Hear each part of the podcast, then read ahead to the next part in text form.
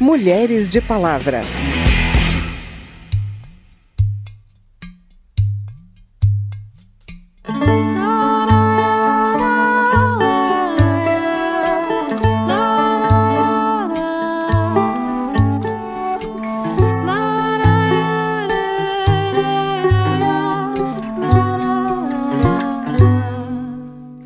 Sem documentos, ela é uma pessoa excluída do mundo dos direitos. Não é só que ela não tem os outros documentos, ela não tem acesso amplo ao sistema público de saúde, por exemplo.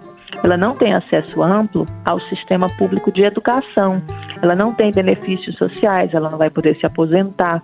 Gente tem assim várias questões de gênero que atravessam ah, esse tema e que são dignas de menção, dada a importância das mulheres no atendimento de pessoas vulneráveis e de acesso a essa documentação.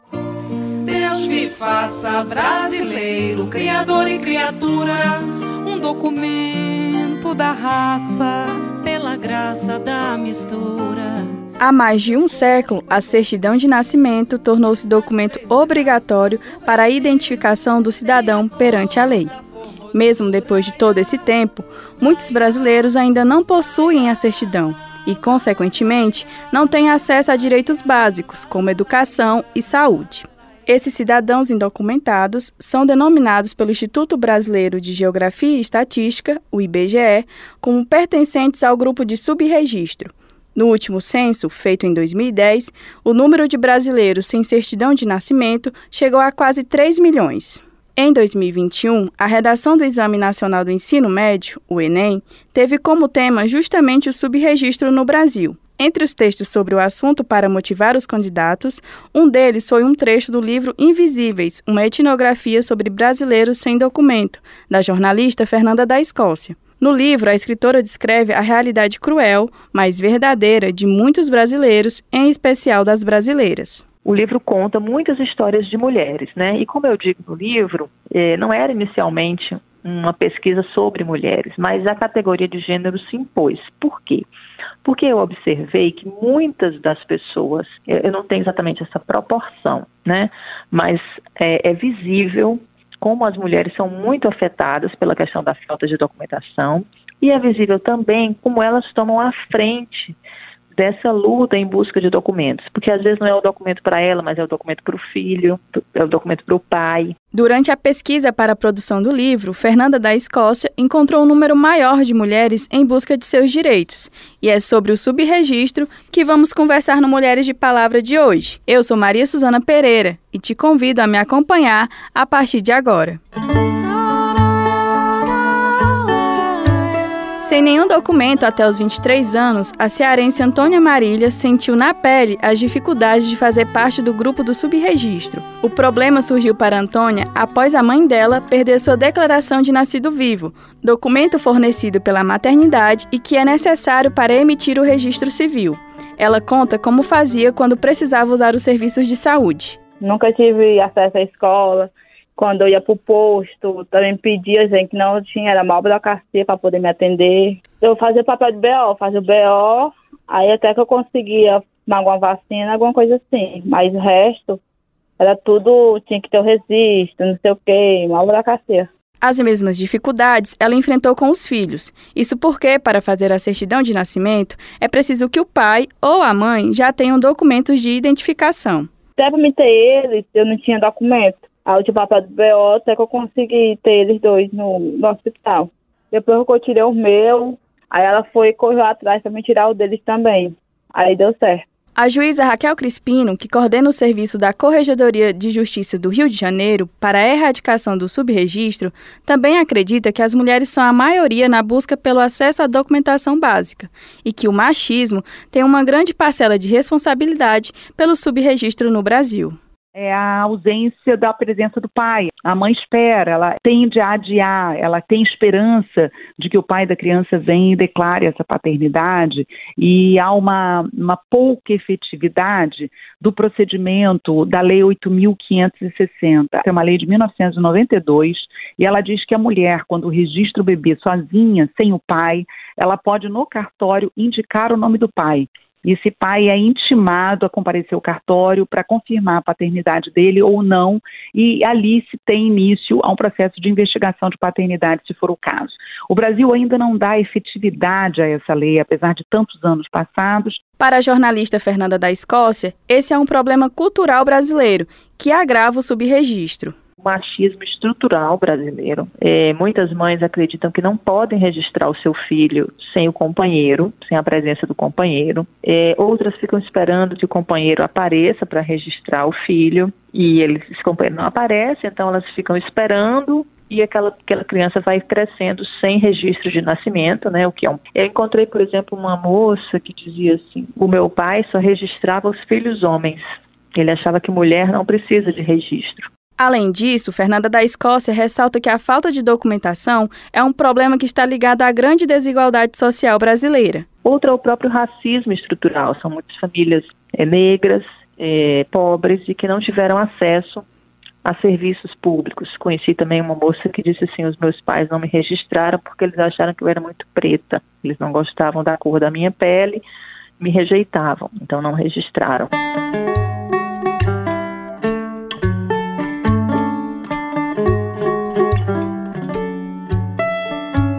Segundo as especialistas, a desigualdade social é uma das principais causas do subregistro no Brasil.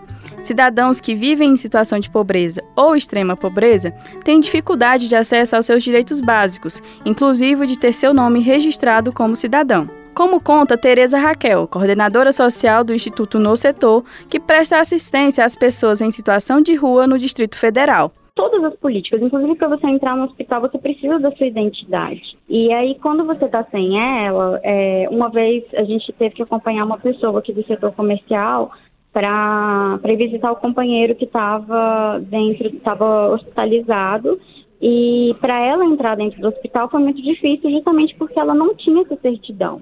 Segundo o documento Mapa da Nova Pobreza, feito pela Fundação Getúlio Vargas, eram 62,9 milhões de brasileiros em situação de pobreza em 2021. Dois anos antes, o Observatório de Igualdade de Gênero da América Latina e do Caribe indicou que para cada 100 homens vivendo em situação de pobreza no Brasil, havia 112 mulheres na mesma situação. Mas por serem as maiores vítimas do problema, as mulheres acabam tendo um papel importante para a erradicação do subregistro, como cita a juíza Raquel Crispino. O subregistro ele passa muito por essa indocumentação da mãe.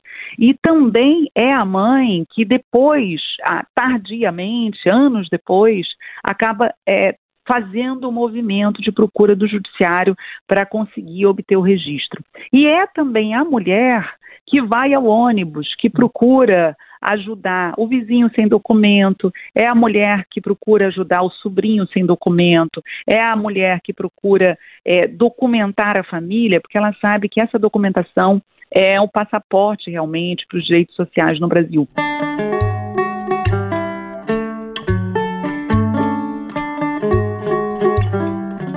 Subregistro acontece quando os bebês não são registrados em cartório em seu ano de nascimento ou nos três primeiros meses do ano seguinte. A jornalista Fernanda da Escócia traz algumas das consequências presentes na vida de quem é subregistrado. Subregistro é isso, né? São pessoas que não foram registradas e, portanto, não têm certidão de nascimento. E quando a gente não tem certidão de nascimento, a gente não tem nenhum outro documento. A gente não tem certidão de.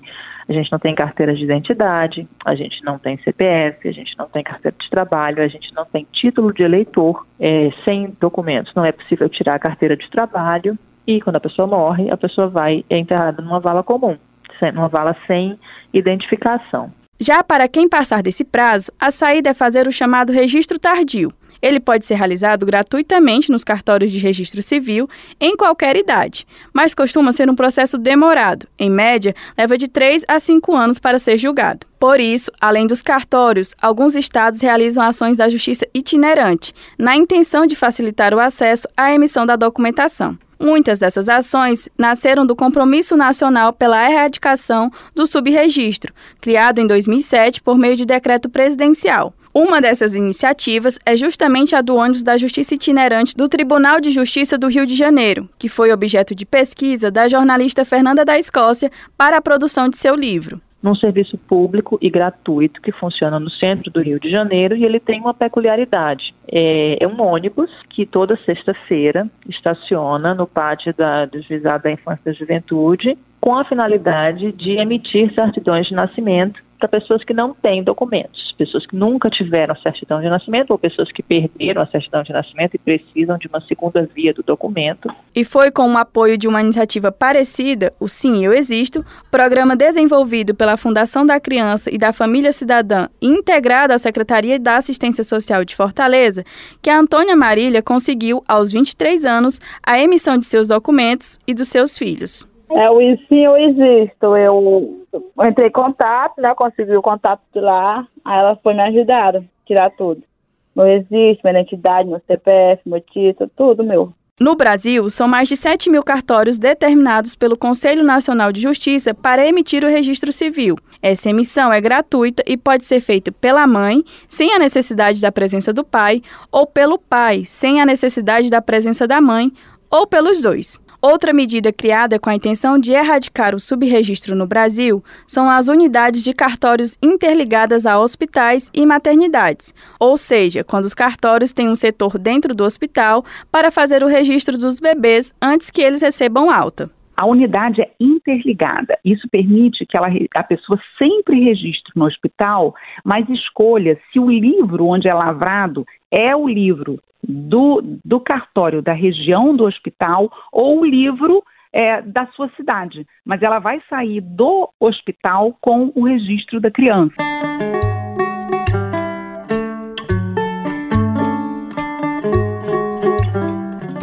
Agora atenção! Prepare a caneta e o papel e tome nota de algumas informações importantes.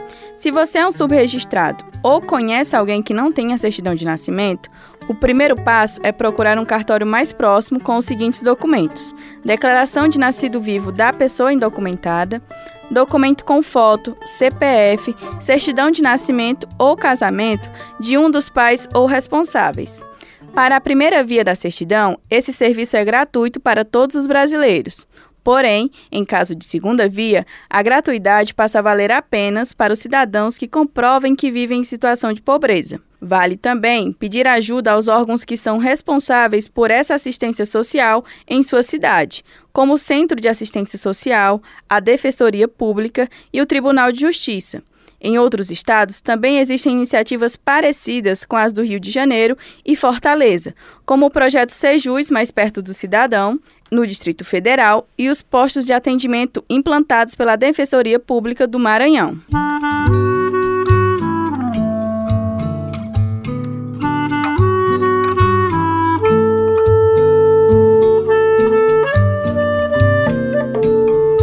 Como falamos ao longo do programa, as mulheres estão nos dois lados do subregistro. Muitas avós, esposas, mães estão na linha de frente pelo fim do problema. Um exemplo disso é a dona Elizabeth, que está no livro da jornalista Fernanda da Escócia. Ela não conseguia visitar o filho no presídio porque ele não tinha documentação. Foi então que ela decidiu ajudar o filho para que ele saísse da invisibilidade e ela pudesse, enfim, abraçá-lo.